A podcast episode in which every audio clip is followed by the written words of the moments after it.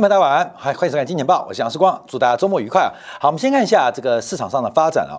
那这个俄乌的冲突开始出现新的一波变化，也就是普丁的。第二步已经开始开展了，在昨天大家看到，这个普丁竟然大胆的开放了俄罗斯的主要金融市场，不管是汇率市场，包括了股票市场，甚至昨天也开始进行俄罗斯国债的拍卖活动，所以。俄罗斯在想什么？那昨天我们看开市之后，从市场的价格来做判断，似乎俄乌的冲突，按照目前台湾观众啊，呃，接受西方媒体的一个叙述当中，可能有不同的一个想法。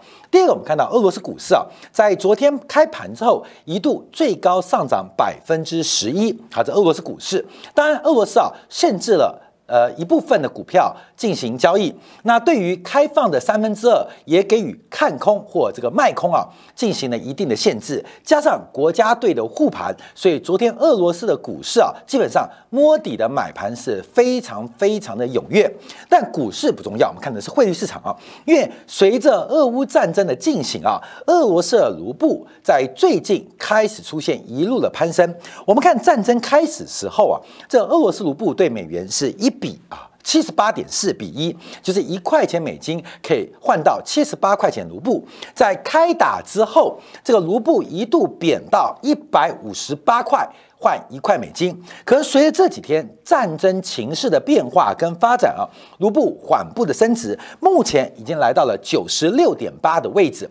我们可以从价格市场做观察，一旦卢布的升值升破七十八，整个俄乌的格局乃至于对全球的影响，从卢布的汇率就会跟西方媒体的报道。完全不同，也就是目前观察，普京正在按照他的步骤推进他的一个，不管是军事在乌克兰的行为，还有国际在金融的角力，还有他手上的资源的一个战略运用。所以，我们回想啊，假如光们对于解放战争有了解的话。整个国民党跟共产党的解放战争的转折啊，这个呃国共会战的转折，应该是落在一九四八年的五月，所谓的豫东战役。其实，在那个时刻啊，国民党仍然在数量、在装备跟占领的这个土地、人民呃数量当中都占有优势。可是，整个豫东战争呢，啊豫东战役的爆发，使得国民党跟共产的形势出现转折。那死伤很多吗？并不多。关键是国民党丢掉了一个重要的城市开封，把开封啊这个大城啊给丢掉了。这个丢掉，呃，让国民党跟共产党的这个战略形态出现了一点点的转变。尤其是解放军的围点打援，在豫东战役发发发展的发挥的是淋漓尽致。那这一场战争啊，不是围点打援而已，重点是围点。要打援啊，让把敌军啊，呃，调动在运动当中啊，这个结果国民党不敢救，结果围点变真打，本来是围点是假的，打援是真的，结果国民党的援军不敢救，就变真打，把开封给解放了。当时使得啊，南京政府啊为之震荡，怎么会把这个大城给丢呢？这也是国共内战进行了三四年当中第一次丢掉。几乎接近省会级的大型城市。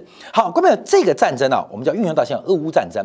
其实啊，我们从解战争一开始，我们就跟大家分享，普丁的战术就是围点打援，围住主要城市，打击这个，特别是乌克兰压在东边乌东顿巴斯地区的十个旅啊，这是乌乌克兰主要的有生的军事力量。超过三分之二的重装备都在乌东地区啊，顿守在阵地当中。那普天必须要他们调动起来，不然对打俄军占不到优势。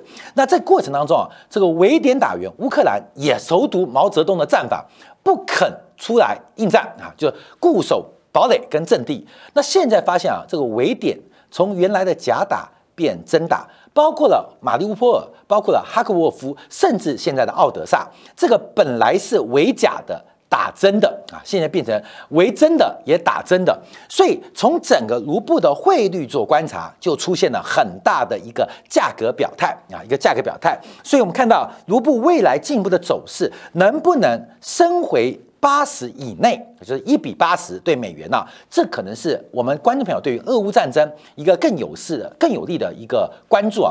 因为观众朋友大家都用真金白银交易的，你看到媒体啊，这记者呃，可能是各种角度做报道，可是只有这个是真的啊，后面这是真的。这个你像方信啊，这个俄乌战争啊，大家对于这个呃战争的一个。这个结果都会做出预判啊，所以卢布就是作为一个重要战争结果的指标。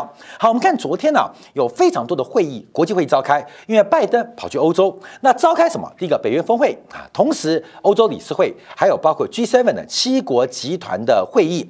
那当然呢，是在比利时的布鲁塞尔进行了非常多的一个讨论啊，包括了欧洲理事会，包括 G7 会议，还有北约峰会啊，要开就全开，全部召开，所以所有的西方大头都到场啊，到到场。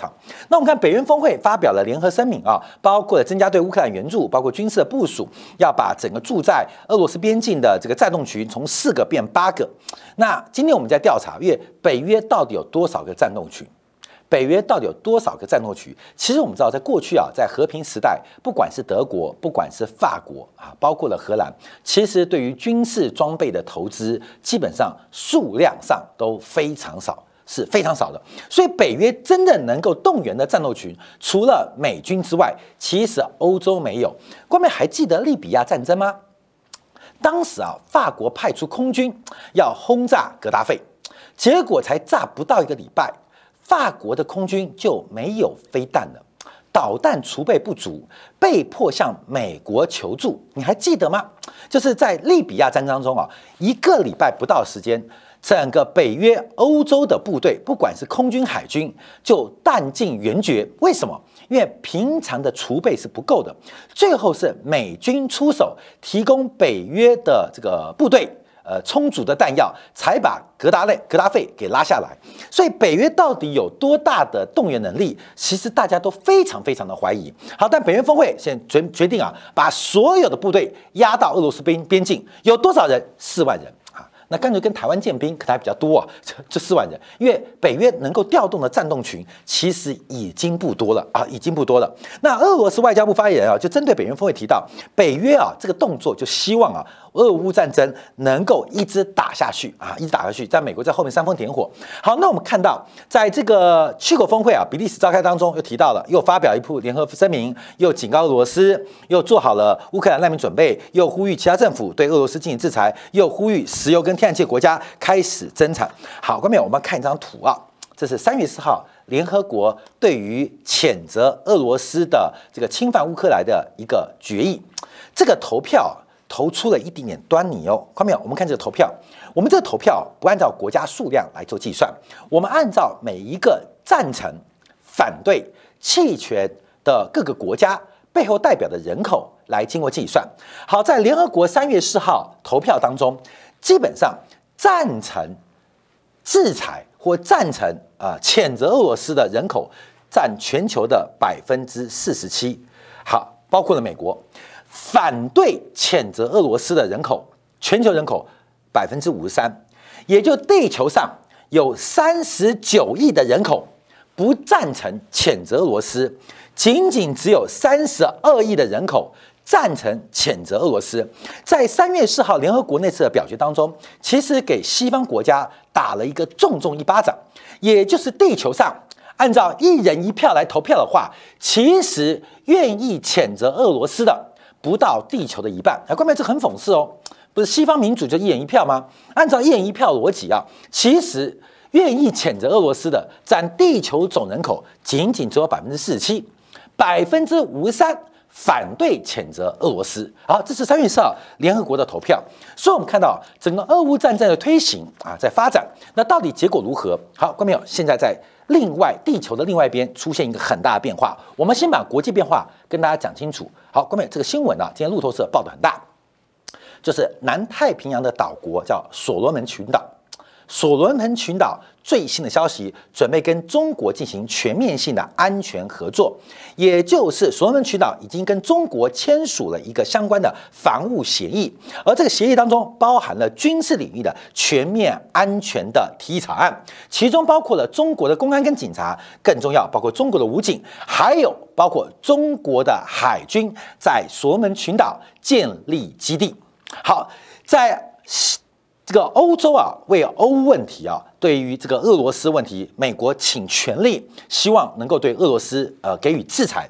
可是，在太地球的另外一端，在南太平洋地区，这个战略局势忽然出现一个非常重大的一个改变，就是我们啊特别提到啊，你到我家来。我到你家去，好，各位看张地图，让大家了解啊，这个呃，美国啊，在到处啊，这个呃，希望能够让俄罗斯啊，让中国啊，呃，这个能够被制裁，会不会能够阻拦？所以在乌克兰边境啊，北约动员大军，可是所罗门群岛却出现一个很重要的漏洞。好，各位看所罗门群岛在哪边啊？中国准备在这边建立海军基地哦。所罗门群岛在这个地方，在澳大利亚的东北边。好，各位有从北京的视角观察。北京的视角观察，有第一岛链、第二岛链。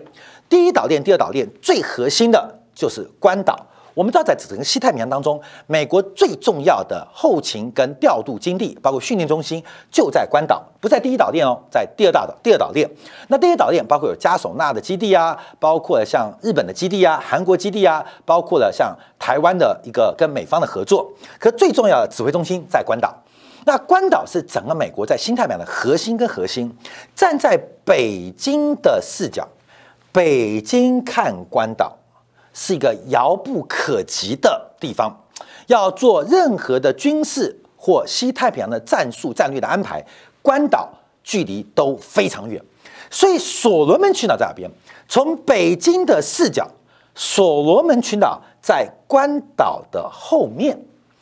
也就是美国的第二岛链，现在彻底被解放军做突破。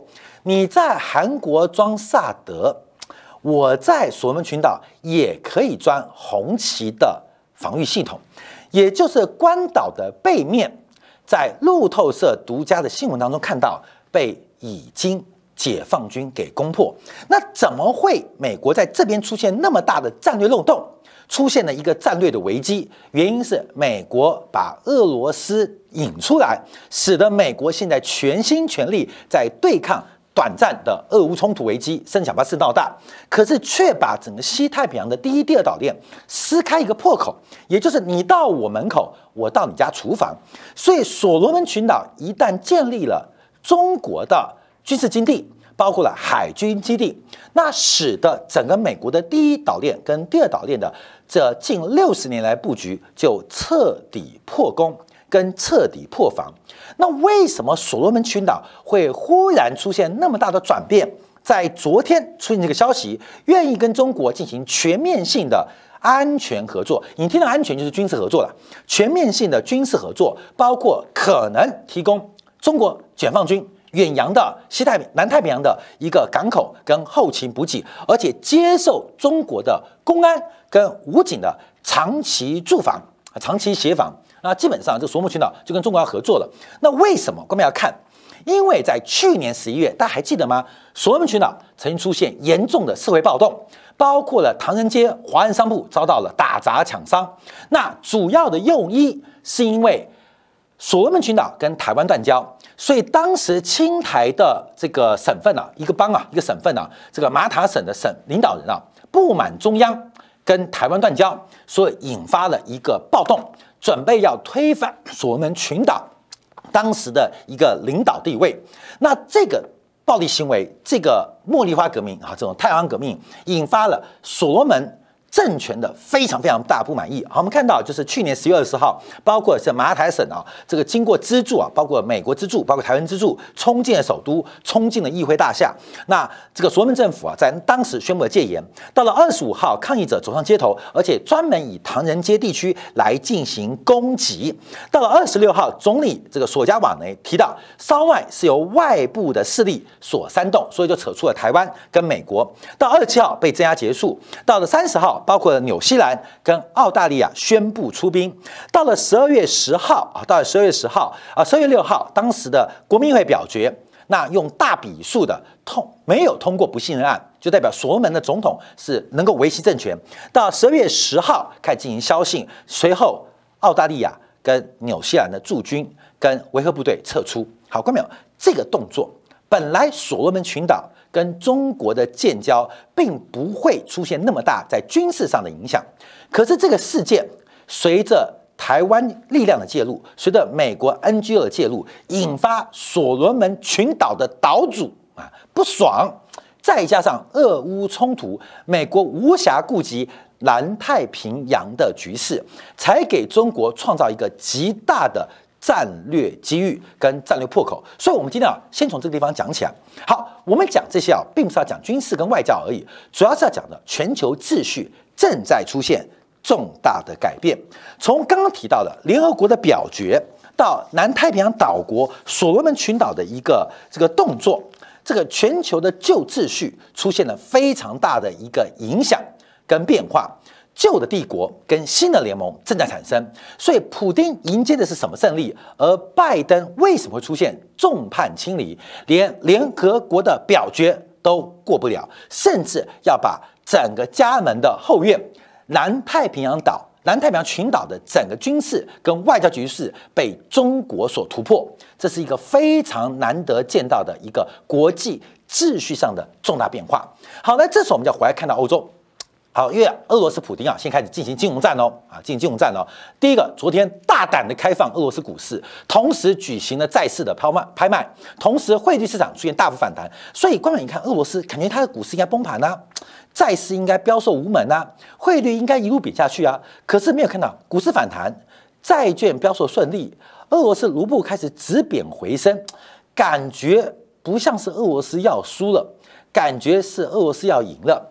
好，在这边我们看到啊，昨天的消息啊，就俄罗斯准备啊，跟不友好国家进行天然气的卢布结算。我们昨天就有提到，这个卢布结算刻意的挑难，为什么？因为没有卢布。不是你愿不愿意，就算你愿意用卢布结算，你没有卢布啊，你没有卢布。所以，我们看全球的天然气价格继续走高。昨天晚上，天然气价格又出现反弹。好，那官员说天然气价格离历史天价远不远？很远。可是现在出现一个非常严重的问题啊，就是全球天然气价格，尤其是欧洲天然气价格，已经形成了一个高档的震荡，它已经回不去了。它可能不至于继续创高，可是它已经比战争前的天然气价格高出了三到五倍，形成了一个稳定的区间，就回不去了。像今天啊，台湾的这个经济智库台经院啊，就发表了一个这个报告，就台湾的物价看样子是回不去了，欧洲的能源乃至于全球能源价格可能看样子是回不去了。为什么看样子回不去了？就是因为旧秩序。被破坏，而新秩序还没有开始完整的建立，所以从欧洲的角度来做观察，整个能源价格已经跳升了一个档次，跳升了两个档次，跳升了三个档次，那会什么影响？我们就开始往财经议题做观察哦。昨天我们看到全球的 PMI 公布。还有包括欧洲区啊，欧元区的这个综合的采购经理指数也公布。那我们可以看到，尤其是欧元区的 PI 是创下两个月的一个低点。只要我们再往下观察啊，这个欧元区的 PMI，尤其是制造业下滑速度开始加快。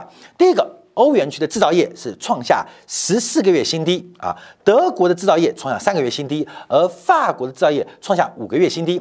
那他怎么讲呢？PMI 的报告从这个标普全球所报告的，就是因为第二季啊啊面对了俄乌冲突的一个影响，开始扩散，开始冲起了欧盟区的经济发展，甚至欧元区第二季的 GDP 有可能由成长。进入衰退的领域，我们看一下欧洲的这个数据啊，因为不管是德国、法国，关键有德国、法国的数据啊，所有的出口订单都创下二十一个月新低，从 PMI 指标更是直接从成长扩张打到了衰退跟这个呃萧条，所以我们看到整个欧洲目前开始严重的受到俄乌冲突的影响。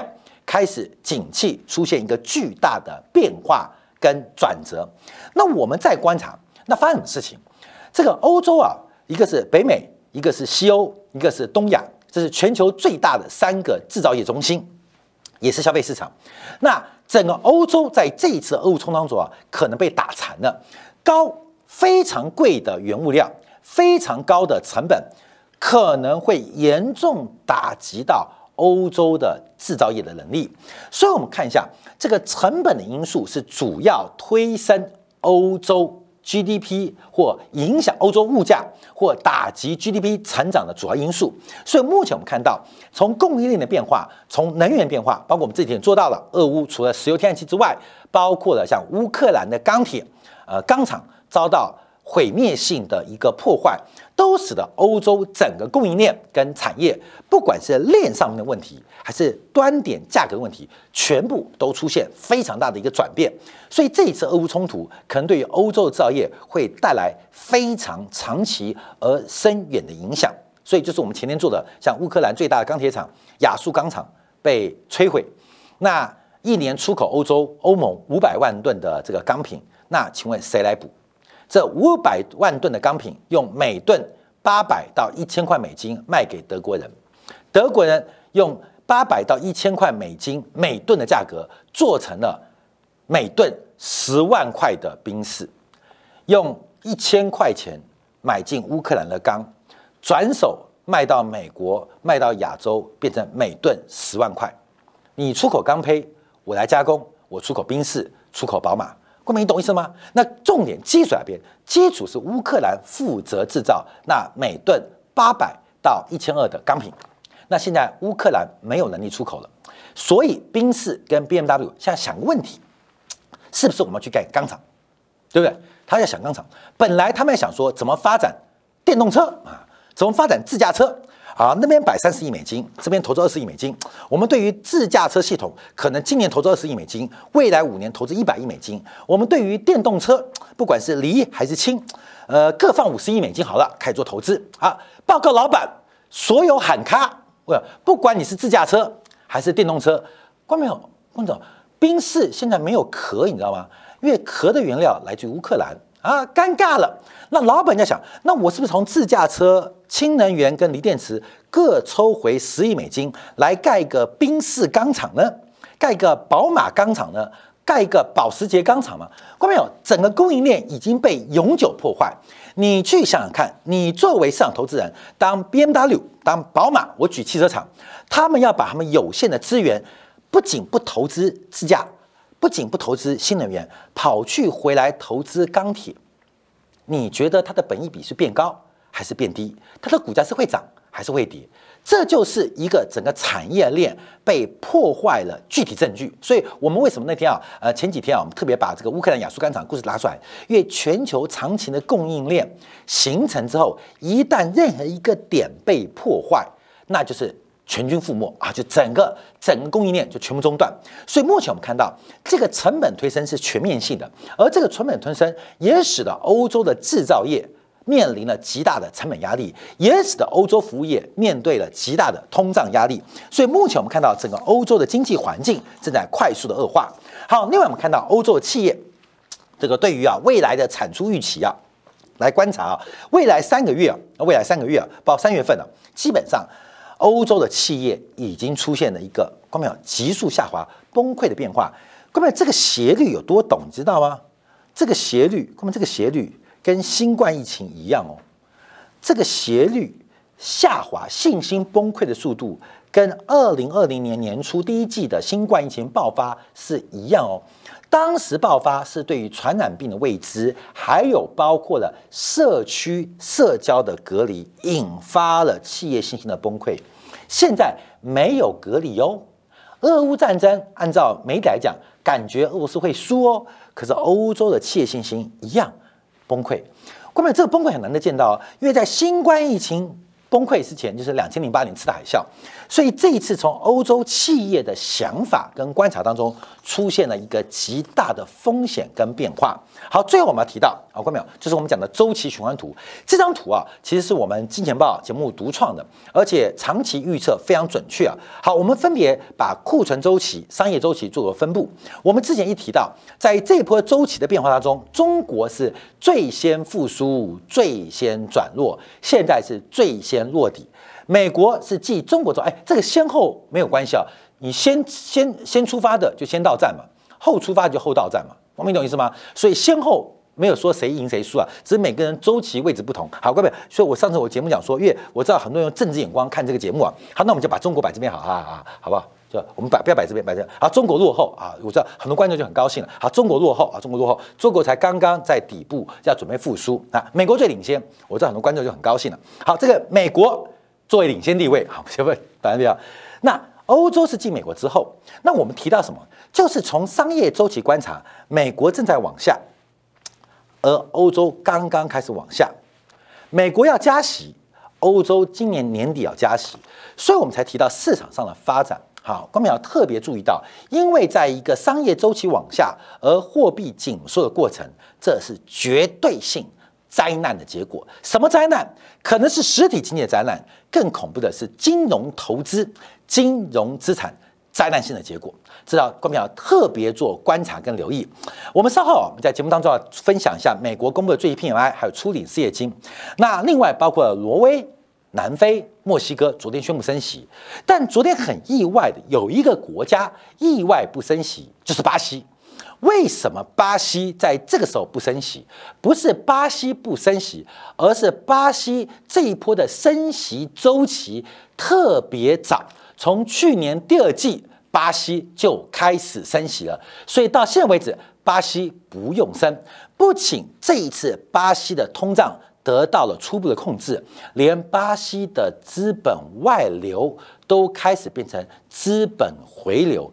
到底新秩序怎么变化？过去美国升息，感觉拉丁美洲倒一片。亚洲新兴国家死一片，可这一次为什么美国才刚刚升息，巴西已经开始准备迎接全球蜂拥而来的资本？难道割全球韭菜的是以巴西为首的拉丁美洲吗？各位朋友，这个故事。跟旧秩序、新秩序的变化跟转折密切有关。我们休息一下，在精选部分来看一下美国昨天公布超漂亮的就业数据，还有全球的升息动作，美国竟然是最后一棒。